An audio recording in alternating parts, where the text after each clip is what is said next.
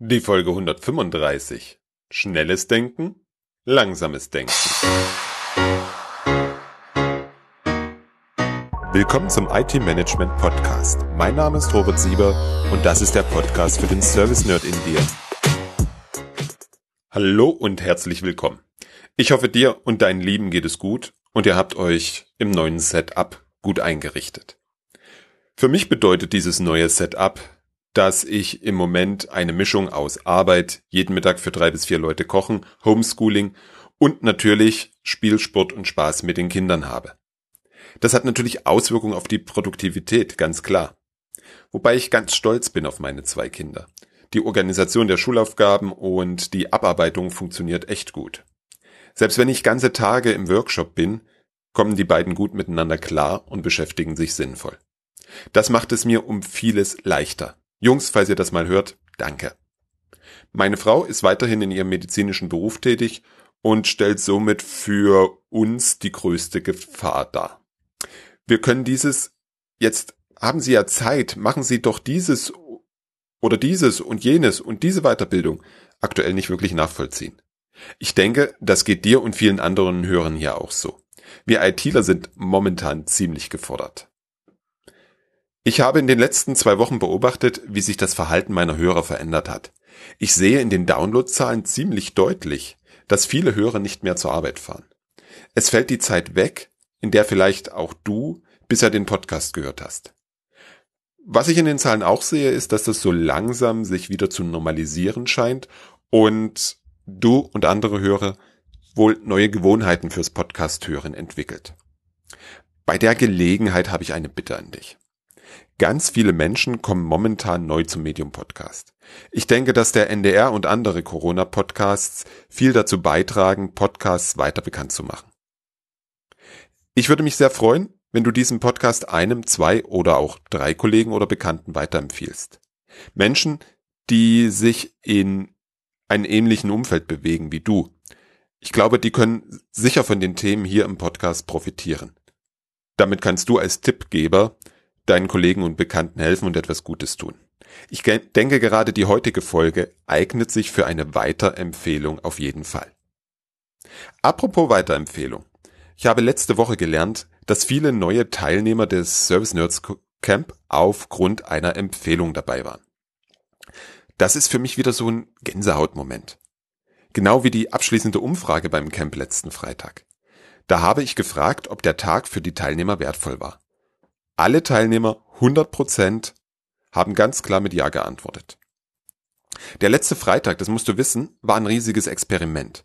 Das Service Nerds Camp findet ausschließlich online statt. Besser gesagt, es fand ausschließlich online statt. 30 Menschen, ein ganzer Tag mit insgesamt 15 Sessions. Einige waren im Vorfeld skeptisch und glücklicherweise neugierig, andere waren so skeptisch, dass sie online nicht mit teilnehmen wollten. So hatten wir von den 50 Menschen, die sich für offline angemeldet hatten, 30 online in einem Kanal.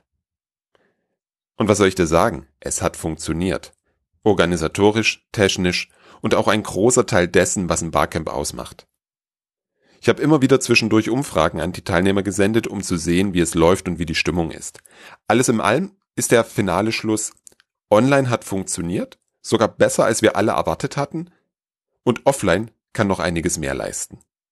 Dementsprechend werden wir das nächste Service Nerds Camp wieder online planen.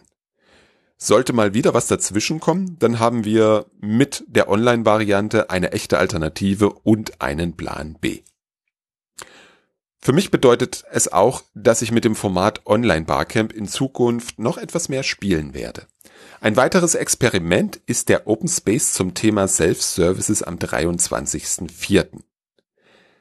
Da treffen wir uns anderthalb Stunden online und werden in einem Open Space die wichtigsten Fragen rund um Self-Services gemeinsam diskutieren.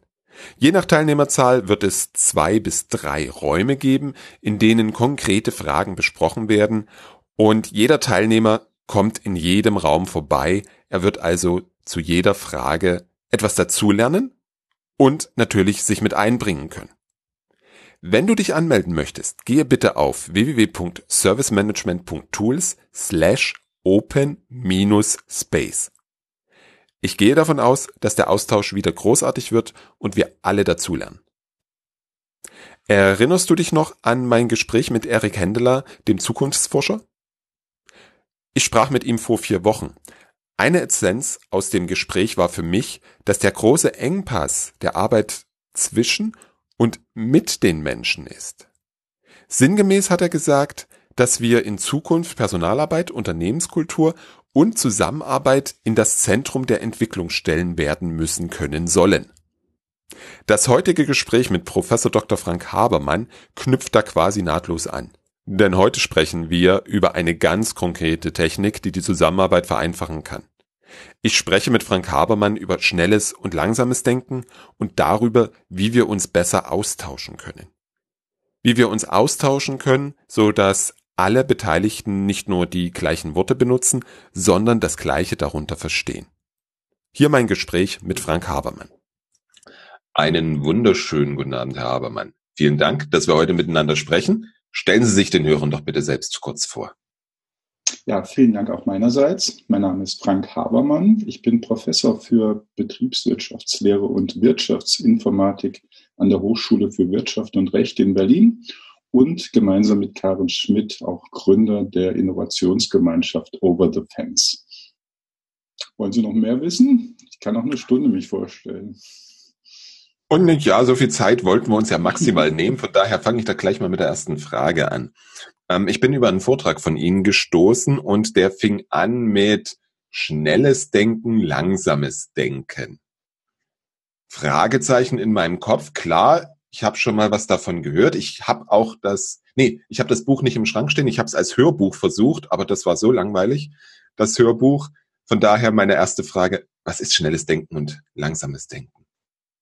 Ja, das Buch, auf das Sie sich beziehen, wahrscheinlich, ist das Buch von Herrn Kahnemann.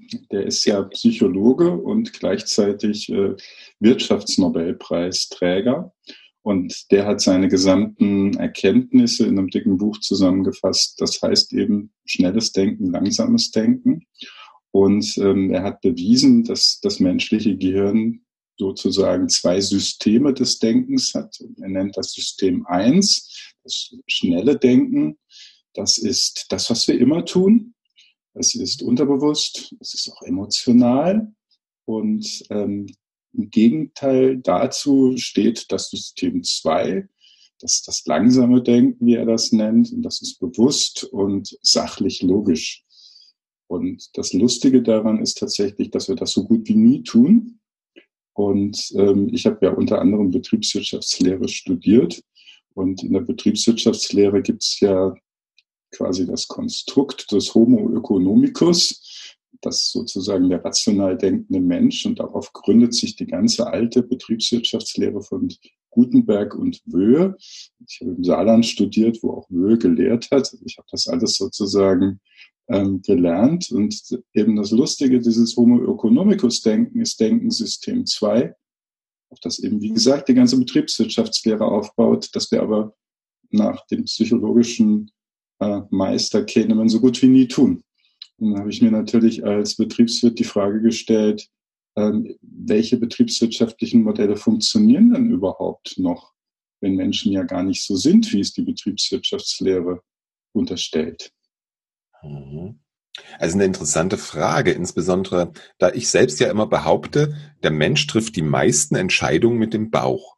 Mhm. Und das ist ja dann System eins nach der genau, Didaktik. Genau, ne? Also das sagt sogar äh, Kahneman in einem seiner Vorträge, die man auch auf YouTube sich äh, zu Gemüte führen kann, kann ich auch empfehlen, das mal live zu sehen. Ähm, ja, der sagt, er vergleicht wirklich das äh, schnelle Denken mit dem Denken aus dem Bauch. Mhm. Ja, er nennt das auch intuitives Denken oder Intuition. Also schnelles Denken ist Intuition das, was wir immer tun. Und das ist sehr lustig, wenn wir das in äh, Vorträgen oder so machen. Die, für die meisten Menschen ist Intuition positiv besetzt. Mhm. Wenn wir also sagen, schnelles und intuitives Denken führt uns in die Irre, dann glauben das die meisten Menschen nicht, weil sie halt denken, ah verdammt, ich muss mich doch auf meine Intuition verlassen können. Und das stimmt auch. Allerdings hat Kahneman eben nachgewiesen, dass das nur in Extremsituationen passiert. Also dieses schnelle Denken funktioniert eigentlich nur bei absoluter Routine fehlerfrei, so im Alltag, oder bei dem krassen Gegenteil, nämlich wenn wir ähm, uns in einer absoluten Gefahrensituation befinden, ähm, wenn wir also auch mit rationalem Denken nicht weiterkämen. Ja, hat er das Beispiel eines Feuerwehrmanns, der dann plötzlich allen befiehlt, aus dem Gebäude rauszurennen. Und der konnte aber gar nicht begründen, warum. Ähm, kurz nachdem sie alle draußen waren, ist das Gebäude zusammengekracht. Und das lag halt eben daran, dass dieser Feuerwehrmann durch viele Jahre diese unterbewusste Wahrnehmung hatte, dass das Gebäude in so einen instabilen Zustand geraten ist, dass es halt demnächst zusammenbrechen wird. Ja, und das ist schnelles Denken. Das Lustige ist halt in der Betriebswirtschaftslehre, wenn wir Entscheidungen treffen in Meetings, sind wir eben weder in einer absoluten Routine, ja, das meiste sind ja dann Projekte, da arbeiten dann Menschen an neuartigen Dingen, meistens auch in einer Konstellation, in der sie sonst nicht so zusammenarbeiten. Das heißt, es ist keine Routine, es ist aber auch keine lebensgefährliche Notsituation. Das heißt, letztlich ist es halt eben dann etwas, wo das schnelle Denken fast zuverlässig zu Fehlern führt. Und äh, wir haben dazu auch bei Over the Fence eben äh, ähm, Modelle entwickelt und Spiele auch, an denen man das sozusagen leibhaftig erfahren kann, welche Fehler wir machen. Und das liegt nicht daran, dass wir dumm sind oder dass wir schlecht ausgebildet sind, sondern einfach, dass wir Menschen sind. Und ähm, das kann man aber vermeiden eben. Kahneman hat nämlich auch gesagt beispielsweise, ähm, der einzelne Mensch kann sich eben gegenüber seinen Wahrnehmungsfehlern, die eben das System 1 äh, produziert, quasi nicht wehren. Aber wenn wir uns in einer Gruppe befinden von möglichst unterschiedlichen Menschen, also Stichwort Interdisziplinarität oder Diversifikation, dann können wir uns gegenseitig dabei helfen, ähm, aus diesen Wahrnehmungsproblemen rauszukommen. Und das versuchen wir eben bei Over the Fence durch Methoden auch dann herbeizuführen, dass das gelingt. Aha. Ich muss noch mal dabei bleiben, weil so ein klein wenig kommt gerade mein, ja, mein Erfahrungsbild durcheinander. Mhm. Weil wenn ich, wenn ich so an meine, meine Zeit in Unternehmen zurückdenke, bevor ich selbstständig ward, ähm, und an ganz viele Besprechungen zurückdenke, wo ja, augenscheinlich Dinge objektiv hin und her gewälzt wurden. Ich, ich sage jetzt bewusst augenscheinlich. Aber am Ende doch eigentlich das rauskam, was man sich am Anfang schon über den Bauch hat gedacht. Das, von daher bin ich bisher der Ansicht, ganz viele Dinge werden da in dem System 1 erledigt und sie laufen durchaus richtig. Die Frage ist, ob das Richtige sozusagen auch dann rückwirkend betrachtet das Richtige wäre oder ob man überhaupt jemals die ähm, Alternativen ähm, zu Tageslicht gefördert hat, die vielleicht viel großartiger gewesen wären. Mhm. Also das, was Sie da schildern, ist ja eben mehrere Mechanismen, die durch, also ich bin kein Psychologe, ne? das muss ich dazu sagen. Insofern fühle ich mich fast ein bisschen unwohl dabei, diese psychologischen Modelle zu erklären. Will ich auch eigentlich gar nicht, sondern ich will eigentlich eher die Lösung ähm, sozusagen ähm, erklären. Aber was ich, was, also in meiner Laien, in meinem Laienverständnis und in dem, was ich von Kahneman verstanden habe und auch aus den zwei Semestern äh, Psychologie, die, die ich im Nebenfach belegt habe, ist das letztlich ähm, zum einen natürlich, ähm, das sagt Kahneman auch, System 1 füttert die selektive Wahrnehmung, weil mhm. das, was unsere Vorannahmen sind, das will das System 1 auch dann verteidigen. Das heißt, unser erster Eindruck, den gewinnen wir wahnsinnig schnell.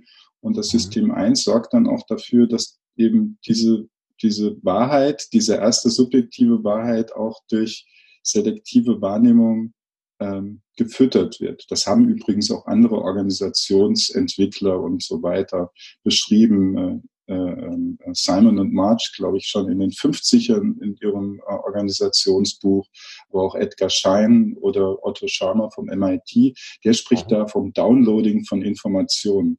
Also wir haben dann einen Wahrnehmungsfilter und der sorgt dafür, dass wir nur das downloaden an Informationen, beispielsweise aus einem Meeting, was uns in den Kram passt, eben zu unserer Vorannahme. Aber die haben wir uns eben nicht bewusst gemacht, die ist eben unterbewusst.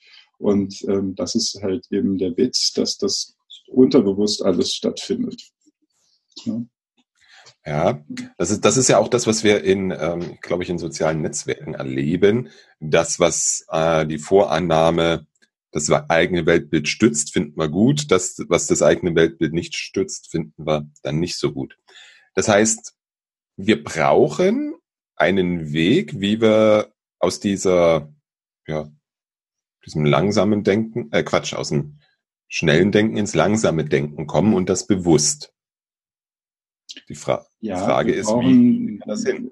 Ja, wir nennen das äh, halt Musterbrecher. Das heißt, mhm. also wir müssen quasi unsere üblichen Verhaltensmuster brechen, aber eben nicht so, dass wir sagen, so Leute, jetzt müssen wir langsam denken, so funktioniert das nicht, sondern dass wir eben unseren, unseren Rhythmus von Gesprächen und von Zuhören und Erzählen, dass wir diesen Rhythmus eben ändern gegenüber dem Rhythmus, den wir üblicherweise in unserem Alltag an, dem, an den Tag legen. Und ähm, na, dazu gibt es auch, das haben wir auch bei Over the Fence alles nicht äh, erfunden. Ne? Das gibt es auch, ähm, gibt's auch Theorien dazu, ähm, im Bereich, wie man gute Gespräche führt, wie man gut zuhört und so weiter. Ähm, viel davon ist auch aus dem Bereich des, des Facilitation inspiriert. Wir haben halt eben versucht, das mit Modellen der Betriebswirtschaft zusammenzubringen und auch so zu machen, dass es unter dem Druck des Alltagsgeschäfts zum Fliegen kommt.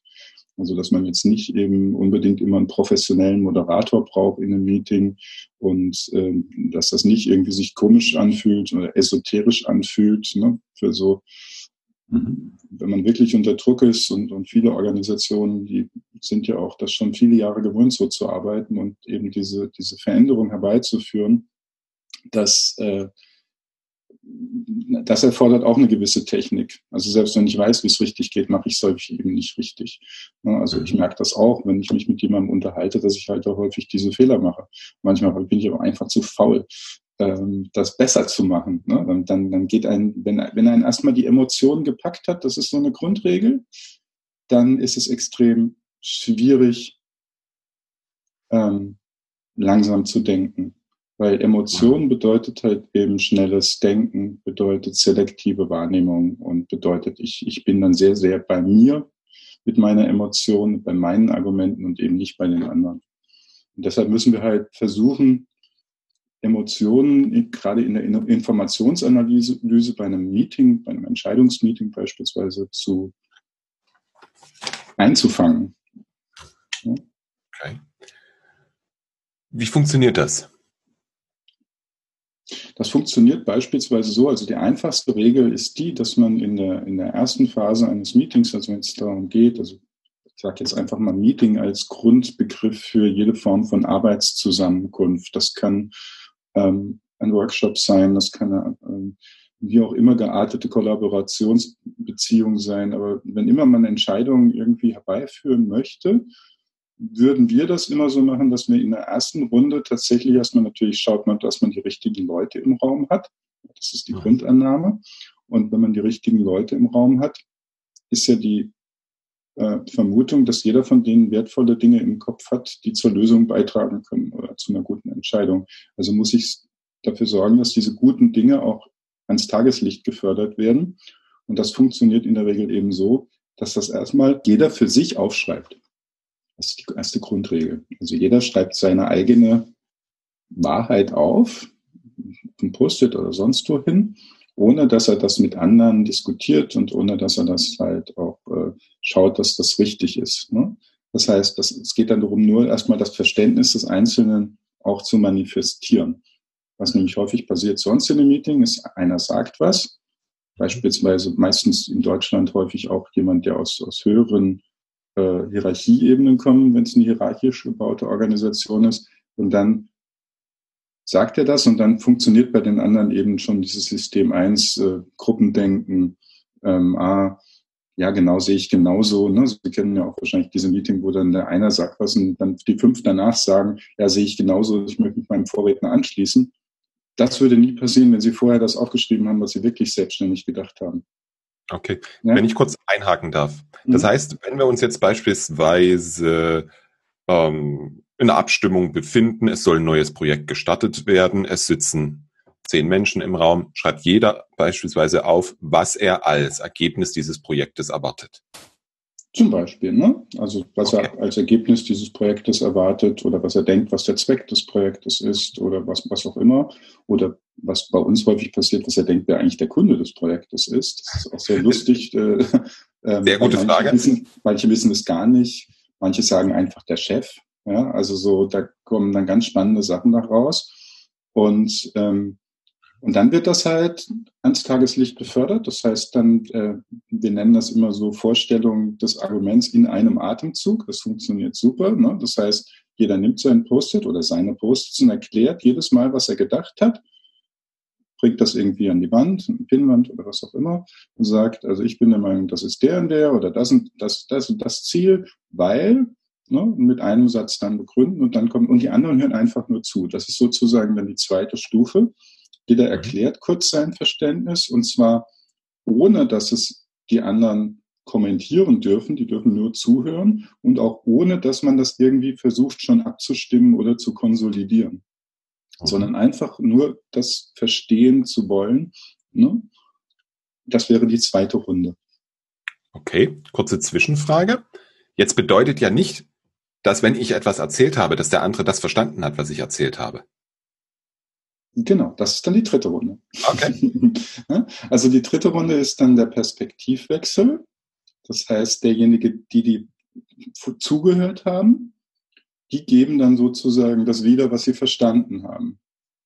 Also wir benutzen dann meistens auch dieses Muster, dass man wirklich das auch so aktiv sagt. Ich habe verstanden das und das ist das Ziel und, und so weiter und so weiter. Also das muss man auch nicht in der Großgruppe machen, das kann man auch in Zweier-, Dreiergruppen machen und dann eben zusammenfassen, damit das nicht irgendwie langatmig wird. Da gibt es eben unterschiedliche äh, dann Moderationsverfahren für Gruppengrößen und Gruppenzwecke auch oder Meetingzwecke.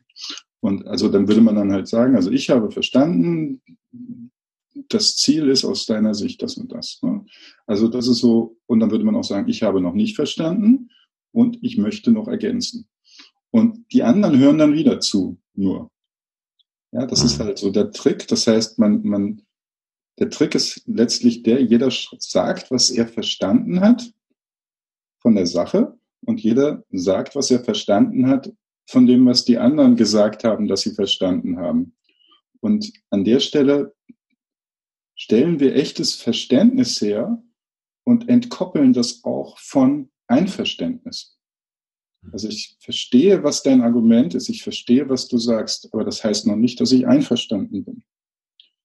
Aber das, das echte, wahre Verständnis, also dass jeder sein Verständnis in den Raum bringt, dass jeder versteht, was das Verständnis des anderen ist, ist halt ein wahnsinnig großer Wert, weil das halt meistens tatsächlich dazu führt, dass erstmal man über sein eigenes Verständnis auch nachdenkt, plötzlich neue Aspekte auch entdeckt. Ne? Also wir kommen ja, glaube ich, beide auch aus der Welt der IT-Projekte. Da kennt man das ja auch so, dass es so IT und Business eben äh, unterschiedliche Perspektiven haben auf die Sache. Das muss ja auch so sein. Sonst hätte man die Arbeit ja auch nicht geteilt. Ne?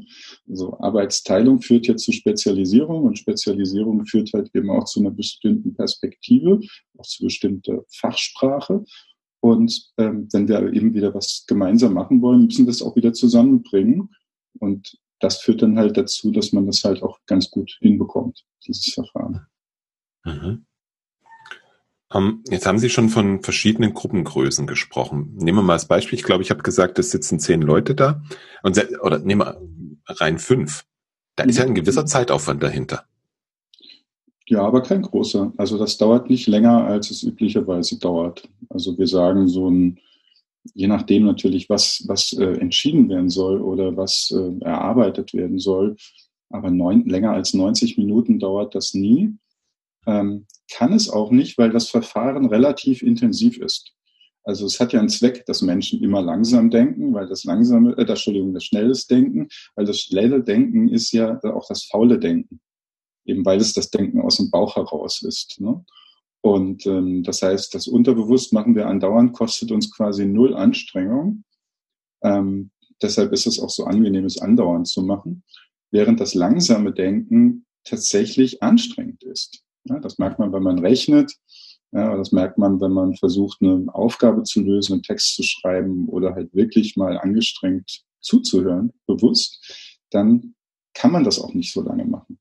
Und deshalb darf so ein Meeting auch gar nicht so lange dauern. Ähm, wir kriegen manchmal auch Anfragen, hat einer gesagt, er findet das so toll, was wir tun, äh, mit dem Project Canvas und andere Dinge und äh, wir plant jetzt ein sieben, sieben Stunden Meeting und äh, da raten wir dann dringend davon ab, ja, weil das, das ist zu viel für die Teilnehmenden. Ähm, ja, also das dauert nicht länger als 90 Minuten. Nach den 90 Minuten weiß man dann, ob man ein anderes Meeting braucht, also ein Folgemeeting, wie das aussehen muss und so weiter. Also es ist auch von der Logik her so ein bisschen agil so ein bisschen Timeboxing. Man sagt halt 90 Minuten, die nehmen wir uns. Dann bringen wir das halt so weit, wie wir es bringen können, ne, bis zu einem bestimmten Ergebnis. Und am Ende wird über die Güte des Ergebnisses entschieden. Gibt es dann so eine Art Mini, äh, Mini-Ergebnis-Review und vielleicht auch eine Retrospektive. Also war das jetzt ein gutes Meeting, das können wir beim nächsten Mal anders machen und dann kann man so weitergehen. Also kann man das auch üben, dieses langsame Denken in Meetings oder in Workshops. Mhm. Jetzt haben wir im dritten Schritt den Perspektivwechsel vorgenommen. Mhm. Was passiert danach? Also den Perspektivwechsel, den macht man so lange, also den kann man mehrfach durchführen, bis halt wirklich gegenseitiges Verständnis da ist. Und der letzte Schritt, das ist dann tatsächlich, ähm, wir nennen das kongruentes Denken. Also der erste Schritt ist divergentes Denken, da bringen wir die gesamte Vielfalt der Informationen in den Raum. Dann der Perspektivwechsel, der sorgt für gegenseitiges Verständnis und dann das kongruente Denken, da bringen wir es dann halt zusammen und das führt dann zu Einverständnis. Und am okay. Ende, und da kann man, da kann eigentlich jeder so arbeiten oder können die Gruppe so arbeiten, wie sie das gewohnt ist. Und ähm, das ist dann, das geht dann meistens tatsächlich erstaunlich schnell, wenn diese diese vorherigen Phasen tatsächlich eben ähm, so durchgeführt werden. Eigentlich sind auch nur diese vorherigen Phasen, eben das divergente Denken und der Perspektivwechsel neu und Musterbrecher. Ähm, wir nennen das auch immer ein Verfahren zur unaufgeregten Informationsanalyse und das ist es auch. Und die Leute sind wahnsinnig entspannt danach. Also das hat so ein bisschen Zen-Charakter. Ähm, die Leute sind wirklich entspannt, ähm, äh, auch, auch guter Laune. Also es, es hat auch Nebenwirkungen, die positiv sind im Sinne von Achtsamkeit miteinander im Umgang. Äh, man, man rückt ein bisschen enger zusammen, versteht einander ein bisschen besser und so weiter. Mhm. Ich glaube, das hängt unter anderem damit zusammen, dass wir ja sonst in so einem Meeting ja versuchen, mit ganz vielen Argumenten unsere Sicht der Dinge durchzusetzen.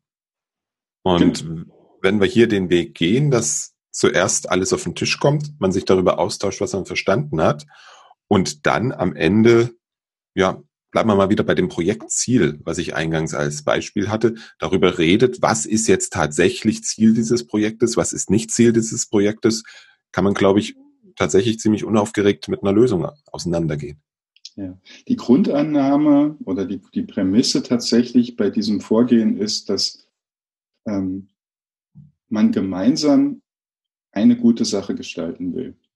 Also es funktioniert nicht, wenn jemand nur an seiner eigenen Karriere interessiert ist oder wenn jemand politische Entscheidungen durchboxen will, dann funktioniert dieses Verfahren nicht, weil es halt eben ja versucht, das Gegenteil zu tun, nämlich möglichst große ähm, Informationsvielfalt und Sachkompetenz in den Raum zu bringen, um die Sache eben gut zu lösen für alle Beteiligten. Und das steht auch in unserem Bücher gleich am Anfang so als Benutzungshinweis. Diese Methoden helfen nur für Menschen, die gestalten wollen. Wenn sie zuvorderst an ihrer Karriere interessiert sind, ist das halt sehr stark in ihrem im Nutzen eingeschränkt. Und so ist es auch. Also wir kriegen häufiger die Frage, bei uns funktioniert das halt nicht. Ähm, äh, oder die Meinung, bei uns funktioniert das nicht. Das stimmt nicht immer. Also manchmal funktioniert es auch, denken die Leute, es funktioniert nicht, weil sie noch nie etwas kennengelernt haben, dass es funktionieren könnte. Also vielen macht das dann auch Spaß. Aber manchmal funktioniert es halt wirklich nicht. Also wir gehen beispielsweise mit solchen Methoden nicht in politische Organisationen. Mhm. Das funktioniert tatsächlich nicht, weil da keine Sachentscheidungen getroffen werden, sondern es werden eben politisch motivierte Entscheidungen getroffen, die ähm, nicht versuchen, die Sach, das sachlich Beste zu machen. Mhm. Das ist insofern interessant, dass wir ja auch in den Unternehmen ganz viele politisch motivierte ja, Meetings, Vorhaben oder sonstige Dinge haben. Das heißt, ich darf im Vorfeld mir überlegen, wie stark ist das politisch belastet, ob ich dann dieses Vorgehen anwenden, sinnvoll anwenden kann oder nicht. Oder dadurch zum sinnvollen Ergebnis komme. Ja, aber wie gesagt, oder wie ich versucht habe auszudrücken, sind eigentlich tatsächlich im, im Unternehmen weniger, als man denkt. Mhm. Also unsere Erfahrung ist, dass die allermeisten Menschen in Organisationen, egal ob sie gewinnorientiert sind oder nicht, gerne was gestalten wollen, was das Unternehmen voranbringt. Und die allerwenigsten denken, ich weiß, wie es geht und das muss unbedingt so gemacht werden. Also von, der, von dieser Sorte haben wir ganz wenige getroffen in den sieben Jahren, in denen wir das jetzt machen.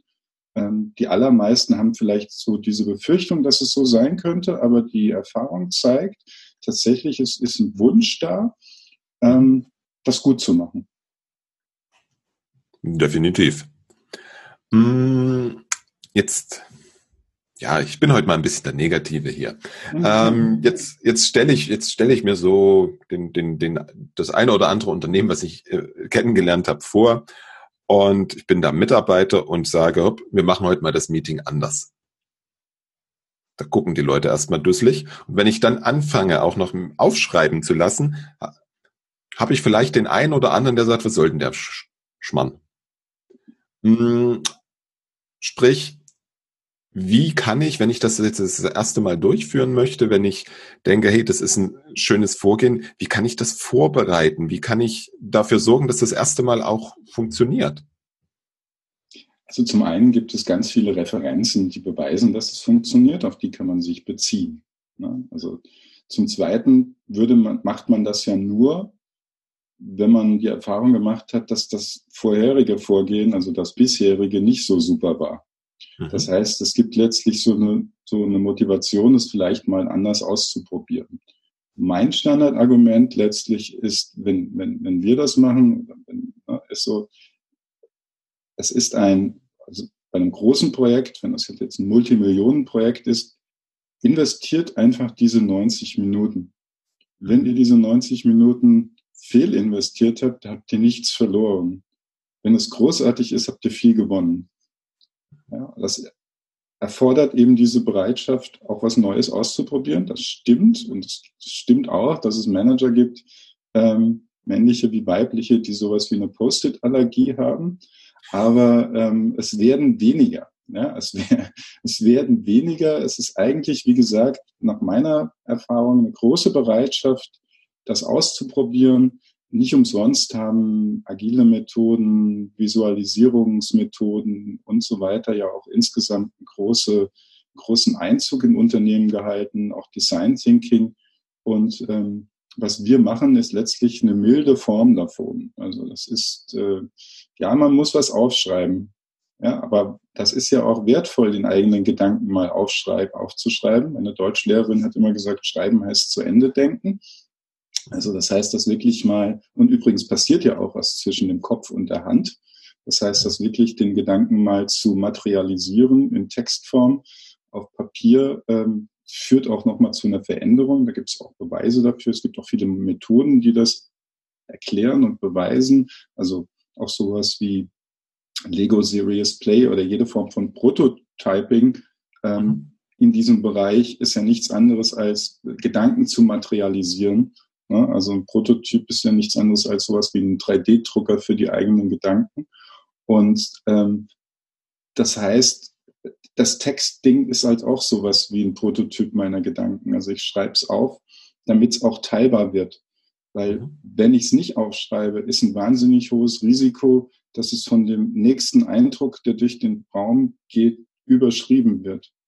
Und mhm. dann ist vielleicht mein wertvoller Gedanke weg.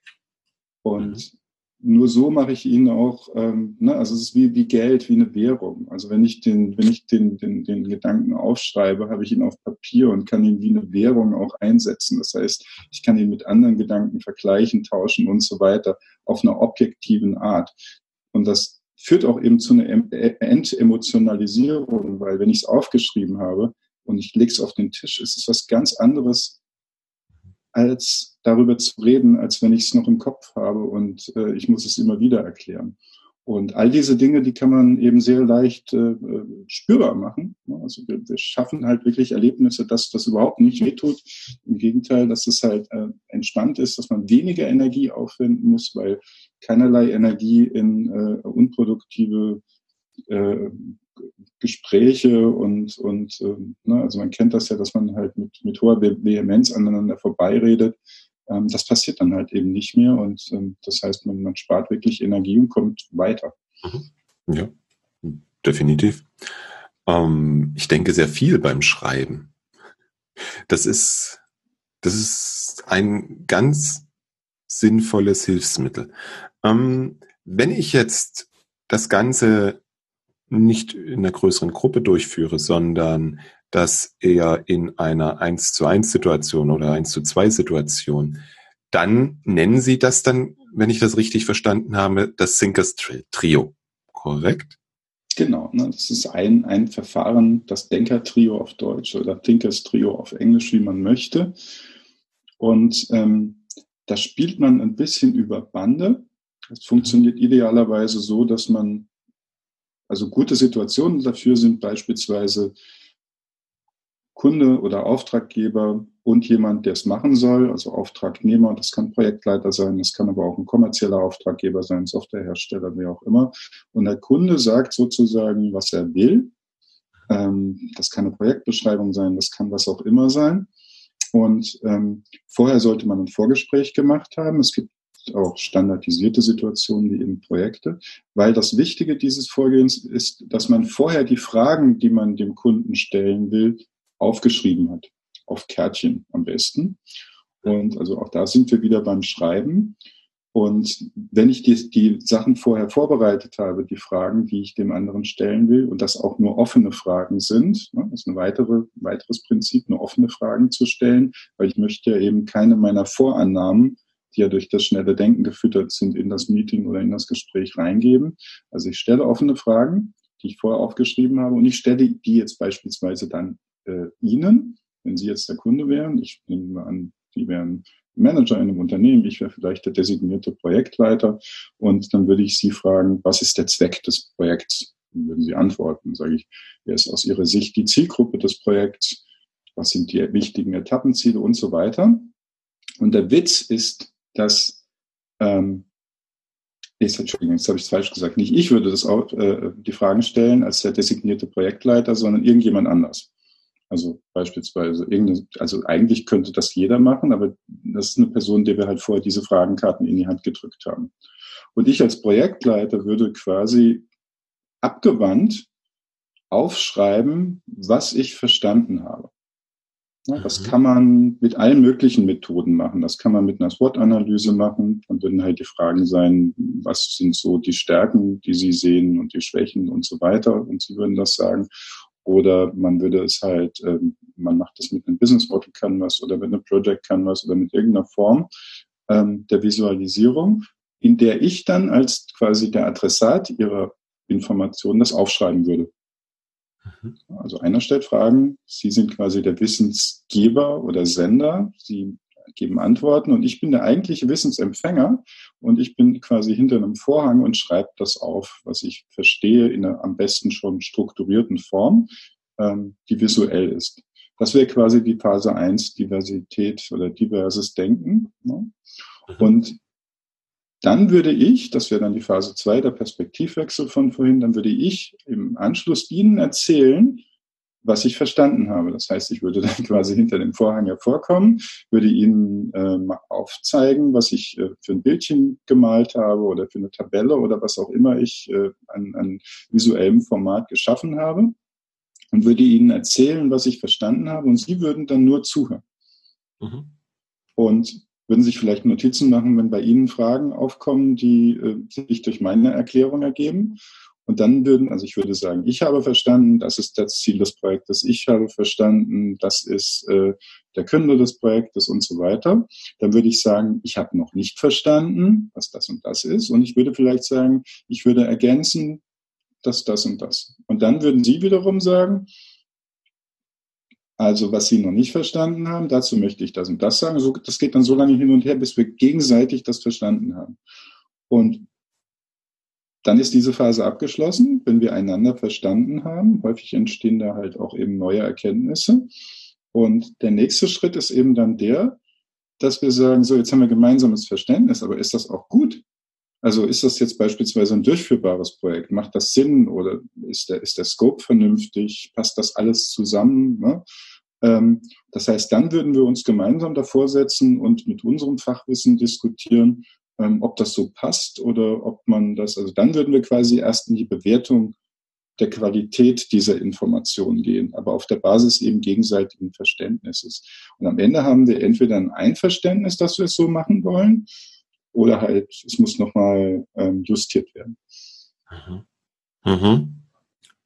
Aber Sehr. der Zweck ist halt eben, oder das Wichtige ist halt wichtig, auch da wieder diese vorher aufgeschriebenen Fragen zu haben.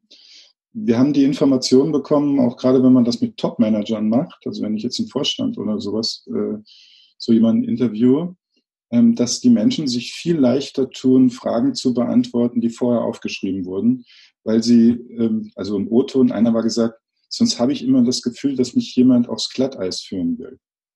Das heißt also, die, es gibt so ein, so ein gewisses Misstrauen, dass dann jemand in der Situation improvisiert und man halt vielleicht das nicht, äh, nicht mehr im Griff hat. Und mit den Fragen schafft man tatsächlich eine, also die man aufschreibt, mit den Fragenkarten schafft man eine objektive Notwendigkeit ähm, von Fragen, die, oder Fragen, die objektiv notwendig beantwortet werden sollten, damit man die gute Sache eben gestalten kann. Mhm. Okay, das ist nochmal, glaube ich, ein sehr guter Tipp an der Stelle. Ähm, Sie haben die Fragen gerade angesprochen und neben den Fragen haben Sie ja auch noch weitere Werkzeuge dazu entwickelt. Pro Projekt Canvas hatten Sie auch kurz angesprochen. Ähm, was hat es mit denen auf sich? Also wir schaffen, wir nennen das tatsächlich Denkwerkzeuge. Die bestehen im Prinzip immer aus ähm, drei Teilen. Das eine ist ein, ein visuelles Format. Also ein Canvas ist dann eben eine, eine Landkarte, die eben in bestimmten äh, Kästchen sortiert ist und eine Sache, um die es dann geht, beispielsweise wenn es um ein Projekt geht, das Projekt in Einzelteile zerlegt oder die meisten Leute kennen ja den Business Model Canvas, da wird halt, werden halt die Einzelteile eines Business Models zerlegt. Ne? Aber es gibt auch ein Produkt Canvas, wenn man Produkte gestalten will und so weiter. Es kann aber eben auch sowas sein wie eine SWOT-Analyse, das kennt ja jeder, oder eine Stakeholder-Matrix. Äh, das heißt also, man, man hat ein, ein visuelles Format, mhm. das dann dazu dient, die Informationen zusammenzuführen und aufzubereiten. Das ist Punkt eins. Der zweite Punkt ist eben, dass man Fragen Karten idealerweise vorbereitet. Wir haben das eben, die Fragen sind auf dem Canvas bei uns, aber wir haben eben auch Fragenkärtchen, die man so wie Spielkarten einsetzen kann. Ähm, wenn man die nicht hat, muss man die halt sich selbst basteln. Ähm, das heißt, bei einer, bei einer SWOT-Analyse würde man halt eben Fragenkarten haben wie, ähm, was ist aus deiner Sicht eine zukünftige Situation, die das Projekt gefährden könnte. Das wäre dann so eine Frage nach Risiko, wobei man schlauerweise auch das Wort Risiko vermeiden würde, weil Risiko triggert halt wieder System 1. Das heißt, da kriegt jeder Manager sofort Schnappatmung bei bestimmten ähm, Begriffen wie Risiko, Effizienz, Performance. Äh, da sind wir so in festen Denkmustern drin, dass man schlauerweise halt die Fragen so aufbereitet, dass man halt aus diesen Mustern auch ein bisschen rauskommt und mhm. die eigentliche Essenz erfragt, die da auch wichtig ist. Das heißt, man hat dann diese Fragen, Karten, das ist der zweite Punkt. Und das dritte ist eben ein Moderationsverfahren, also ein Ablauf, der in dieser Logik Diversität, Perspektivwechsel und Konvergenz abläuft. Das heißt, so ist jede unserer Methoden aufgebaut, ein visuelles Format, in dem man die Informationen sammelt, Fragen, die man stellt, offene Fragen, um an die Informationen ranzukommen und eben ein Moderationsverfahren in dieser Logik. Erste Phase, offene Fragen, jeder für sich still, dann sammeln, kurz erklären, austauschen. Zweite Phase eben Perspektivwechsel, bis Verständnis da ist. Und dann dritte Phase eben Konvergenz, wo sich mehr oder weniger dann alle vor das Bild, das entstanden ist, anhand des entsprechenden visuellen Formats stellen und sich überlegen, ähm, ob das auch jetzt so gut ist und passt und man das so machen will. Und so ist jedes, jede Methode aufgebaut. Zum Teil haben wir Methoden selbst entwickelt, neuartige, die es so noch nicht gab. Ähm, eben sowas wie den Canvas oder auch Kundenhüte.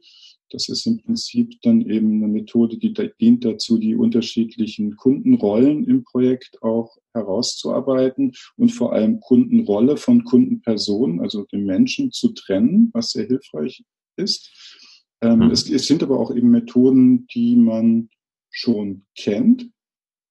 Sowas eben wie SWOT-Analyse hatte ich schon erwähnt, aber auch sowas wie Kraftfeldanalyse, das kennen die meisten auch von Kurt Lewin oder eben auch sowas wie die Racing-Matrix für äh, eben Aufgabenverteilung.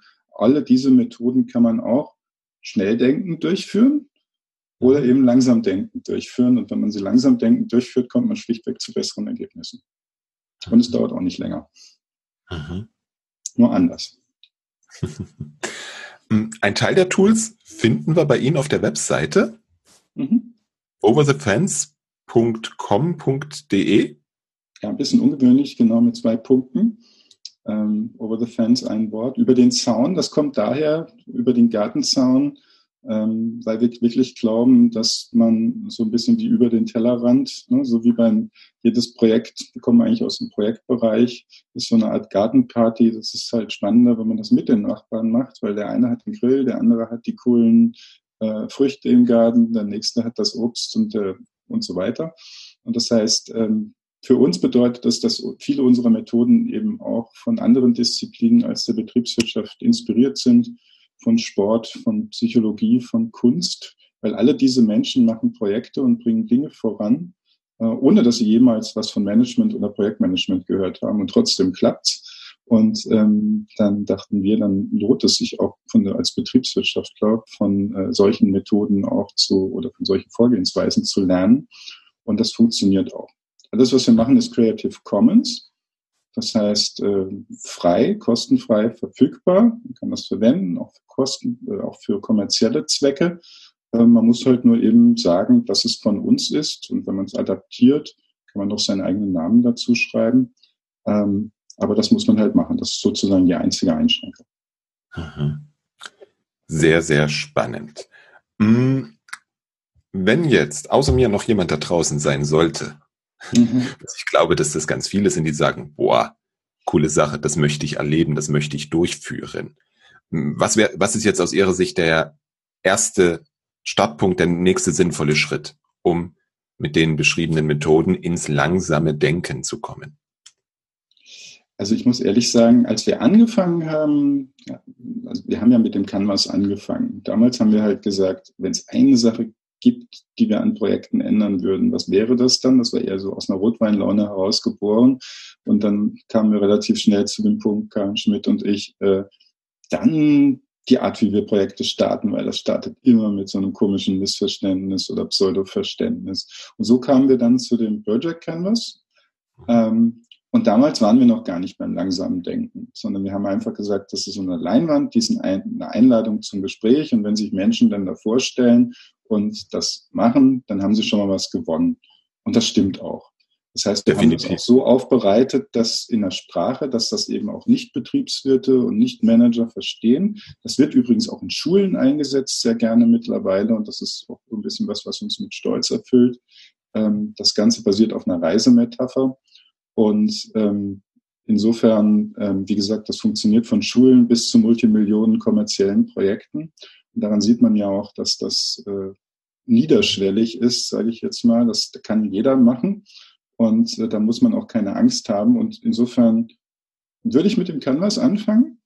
Ähm, wenn jemand jetzt ambitioniert ist, könnte er noch unser Buch dazu lesen. Da stehen, oder es gibt auch Artikel dazu, da steht dann halt eben, ähm, wie man das machen kann. Also das Thinkers Trio ist erklärt äh, in unserem Buch Over the Fence ähm, die Project Journey, das ist quasi das gleiche Verfahren dann für größere Gruppen äh, und dann halt bis zu ganz großen Gruppen. Das heißt, das kann man sich durchlesen und diese das ist ein wirklich, das sind Schritt für Schritt Anleitungen, die funktionieren auch sehr gut. Das wurde uns auch von vielen Leuten bestätigt, dass man die so wirklich eins zu eins benutzen kann. Und da steht auch noch gar nichts von äh, langsam denken dabei, aber es basiert auf den Prinzipien. Das heißt, das wäre so der zweite Schritt, dann sich äh, für die Gruppensituation geeignetes Verfahren auszusuchen. In dem Buch gibt es dann auch so eine Tabelle, wo man sagen kann, Gruppengröße, Ziel des, der Begegnung und was soll rauskommen und dann kann man das richtige Verfahren auswählen und das machen. So, und wenn jemand dann noch weiter lesen will oder sich noch weiter damit beschäftigen will, vielleicht auch beim zweiten und dritten Mal, dann kann er äh, in dem Buch das Kapitel Meisterschaft lesen. Und in dem Kapitel Meisterschaft wird dann nochmal im Detail erklärt, was es mit dem langsamen Denken auf sich hat. Und äh, da versteht man dann sozusagen nochmal genau die Hintergründe. Aber das Ziel, wie gesagt, all, all der Dinge, die wir machen, ist, dass man nicht studiert haben muss, ähm, und auch nicht unbedingt äh, auf einem Training oder so gewesen sein muss, damit das zum Fliegen kommt. Nichtsdestotrotz bieten wir auch Trainings an. ja. Wer dann immer noch nicht genug hat oder mal sehen will, wie wir es auch machen, sozusagen ja. als die Erfinder, der kann das auch tun. Ich glaube, es ist ganz wertvoll, dass man Methoden, bevor man sie in freier Wildbahn das erste Mal ausprobiert, in einem geschützten Raum testet und eigene Erfahrungen damit sammelt. Ja. Das stimmt. Mhm. Also ich denke jetzt bei sowas wie einem Zinkers-Trio, das hatten wir besprochen, es eignet sich beispielsweise hervorragend zur kollegialen Beratung. Das mhm. heißt, ähm, man, wenn man jetzt einen vertrauensvollen Kollegen hat oder eine Kollegin, dann kann man da halt sich gegenseitig erzählen, was man so macht, eben mit den vorbereiteten Fragen. Und ähm, dann kann der andere das widerspiegeln und man lernt dadurch eben auch einfach nur, weil man die Fragen beantwortet, kriegt man neue Sichtweisen. Man kriegt aber auch nur noch mal eine neue Sichtweise, weil der andere einem reflektiert, was er oder sie verstanden hat. Und man übt halt die Methode dabei in einem geschützten Umfeld. Das würde ich auf jeden Fall empfehlen, bevor man sich jetzt halt äh, in einem, einem äh, sagen wir mal, in einem, in einem, kritischen Meeting, wo man sowieso weiß, dass alle angespannt sind, äh, damit rauswagt. Aber das okay. kommt sehr stark auf die Unternehmenskultur und auch äh, die Nähe an, die ich halt zu Menschen im Unternehmen habe. Das ist auch in Unternehmen sehr unterschiedlich, wie, wie wagemutig sie sind. Ähm, na, also ich kenne Unternehmen, die tun sich da total leicht, weil also, Unternehmen tut ja gar nichts, aber die Menschen, die das Unternehmen ausmachen, die tun sich da relativ leicht, halt neue Dinge auszuprobieren. Und in anderen Organisationen ist das halt eben nicht so üblich, wie Sie auch anfangs angedeutet haben. Also je nachdem, wo man da so ist, kann man das gemeinsam üben oder eben auch zum Beispiel im Training üben, damit man halt persönlich die Sicherheit hat, man eben braucht, um das auszuprobieren. Aber die Sachen sind so konstruiert, dass sie halt eigentlich safe sind. Ich werde natürlich zu allem verlinken, was wir heute hier besprochen haben in den Show Notes. Ganz, ganz viele Informationen. Was ich jetzt zum Abschluss besonders spannend fand, waren äh, Ihre Worte zur Projekt-Canvas. Weil ähnliche Gedanken habe ich mir vor, ne, 2015 war es im Oktober auch gemacht und bei mir ist eine IT-Service-Canvas rausgekommen. Weil meine Profession liegt ja im Service Management und ich habe mir überlegt, wie kommt man sinnvoll zu einem IT-Service? Und da können wir die Dinge, die, über die wir beide heute gesprochen haben, dieses erst divergente Denken, dann dass ähm, die Perspektivwechsel und das konvergente Denken, also das Zusammenführen, können wir dort genauso anwenden über die einzelnen Felder, die wir da haben. Das finde ich sehr spannend. Und ich muss mir anschauen, ob ich dazu nicht auch noch ein paar Fragen vorbereiten kann. Ja, das also nehme ich jetzt mal als Inspiration mit. Genau. Also die Fragen würde ich, äh, das würde ich immer tun. Ähm, wie gesagt, das hilft tatsächlich, das Ganze zu entemotionalisieren. Im Unterschied dazu, dass man dann eben ad hoc in dem Meeting mit seiner Person da steht, weil es halt eben ein Unterschied, ob ich die Fragen stelle als Person. Das macht was mit meinem Gegenüber im Vergleich dazu, dass die Fragen irgendwie mal vorbereitet wurden. Unsere Fragen, ich kann es auch sagen, wir haben ja damit 2013 äh, begonnen mit dem Canvas, da hatten wir Fragen, ähm, da war das halt so, das ist eine Art Forschung, die wir da tun. Das heißt, wir geben das als äh, Prototyp raus, dann schauen wir, ob die Leute damit klarkommen, sagen, benutzt das, sagt uns, was ist gut, was muss verbessert werden. Und die Fragenkarten, also an den Fragen, wurden in Summe jetzt über die ähm, sieben Jahre ähm, fast 200 Änderungen vorgenommen. Das heißt, es ist halt ein Unterschied, ob man mal kurz sich was ausdenkt oder ob das dann wirklich durch Übung auch Vielfalt von unterschiedlichen Menschen, unterschiedliche Länder, unterschiedliche Organisationen, Branchen auch ausprobiert wird. Und das ist ja eben auch das, was es soll, dass es in allen Branchen und in allen Situationen funktioniert, eben von Schulen bis zu Multimillionen Euro Projekten. Und so ein IT-Service wie gesagt, je nachdem, wenn da, das sind eigentlich Services, die ja auch, also sind es IT-Services oder ist es sowas wie ITIL? Das heißt also Services äh, von einer IT-Organisation für eine Business-Organisation, da fängt es ja an. Ne? Also wenn ich zum Business-Menschen sage Service, versteht er ja was ganz anderes darunter, als wenn äh, ein Softwareentwickler das Wort Service hört. Und der eine denkt halt Dienstleistung am Kunden, der andere denkt Service-Oriented Architectures. Und Zum Beispiel. allein das schon sprachlich auseinanderzukriegen, ist, ist äh, schon eine Aufgabe. Yep. Da habe hab ich noch genug zu tun. Herr Habermann, ich bedanke mich ganz herzlich für das spannende Gespräch. Ich habe mindestens drei Ideen entwickelt, was ich jetzt mache. Vielen Dank dafür und bis zum nächsten Mal. Ja, ich denke auch sehr. Und ähm, man kann uns, also Karin und mich, auch immer erreichen ähm, unter Vorname at overthefence.com.de. Und ähm, wenn man das tut, kriegt man auch immer eine Antwort. Das heißt, wir sagen auch was, wenn jemand sagt, ich habe das Problem und ich möchte das jetzt machen, wie würdet ihr das machen? Auch darauf geben wir Antwort. Das kann ich insofern bestätigen, dass ich sie über LinkedIn angesprochen habe, ging fürchterlich schnell und natürlich werde ich auch die Profile mit verlinken, damit wir hier den Draht herstellen. Ich habe mich gefreut und danke und wünsche eine gute Zeit. Das gleiche, danke. Soweit mein Gespräch mit Frank Habermann. Wir haben eine Methode kennengelernt, die du und ich ziemlich einfach umsetzen können. Alle Links zu den Ressourcen, den Büchern und allen Infos findest du natürlich auf www.different-thinking.de. Ich kann dir nochmal nur empfehlen, dass du dich damit weiter beschäftigst. Ich setze dieses Thinkers Trio schon seit geraumer Zeit im Servicekatalog Bootcamp ein und die Effekte sind manchmal echt verblüffend. Danke dir fürs Zuhören und freue mich, wenn du das nächste Mal wieder reinhörst.